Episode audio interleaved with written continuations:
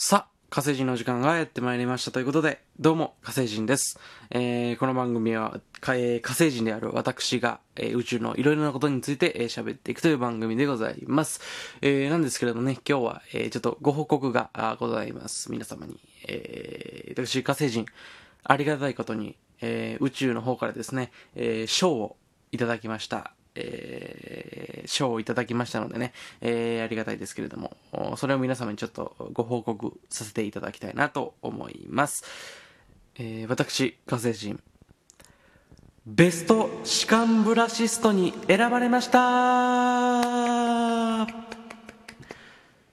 はい、というわけで、えー、私、火星人、ベスト歯間ブラシスト、えー、宇宙の中でのね、えー、一番えー、歯間ブラシに貢献した人物に贈られる、えー、ベスト歯間ブラシストをいただきました。えー、今世紀の、えー、21世紀の、えー、ベスト歯間ブラシストは私のものです。ということで、えー、ありがたいですね。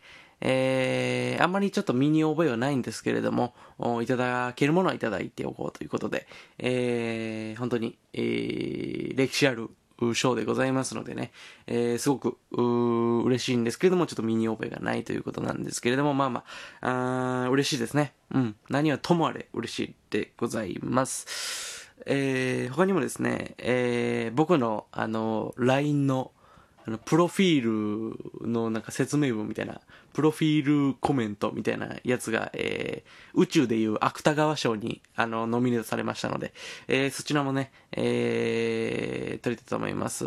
えー、受賞はしてないんですけれどもね、えー、ノミネートされたということで、そちらも嬉しかったので、えー、全然その、うん、あんまり身に覚えもこちらもないんですけれども、えー、ノミネートされましたので、えー、まあ、そちらご報告嬉しいですね、本当に。あとですね、あの、ギャラクシー賞ってあるじゃないですか。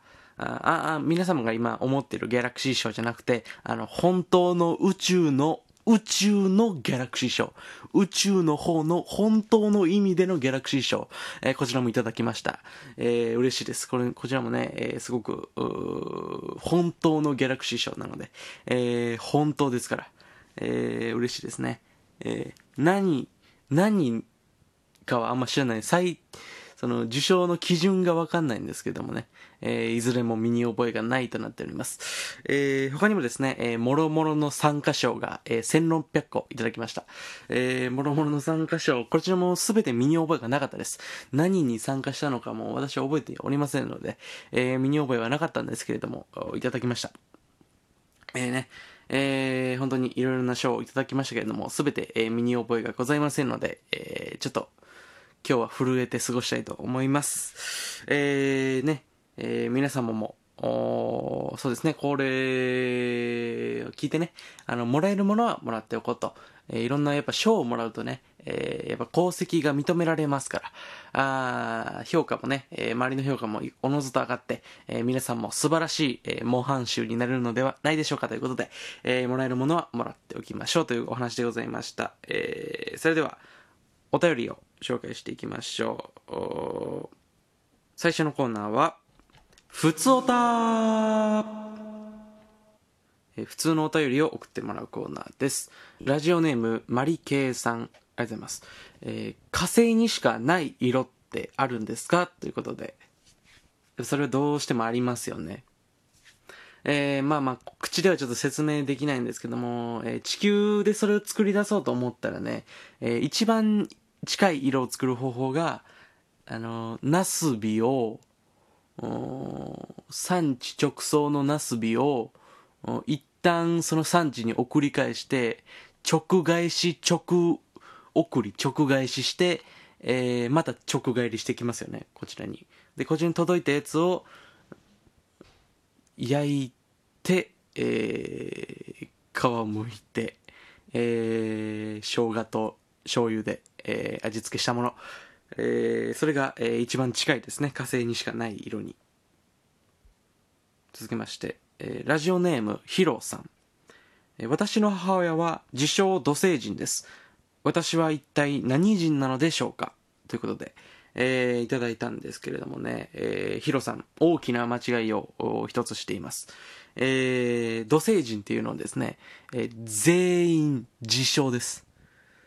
そうです。あのーん同星人ですって、その、自ら言ってる人しかいません。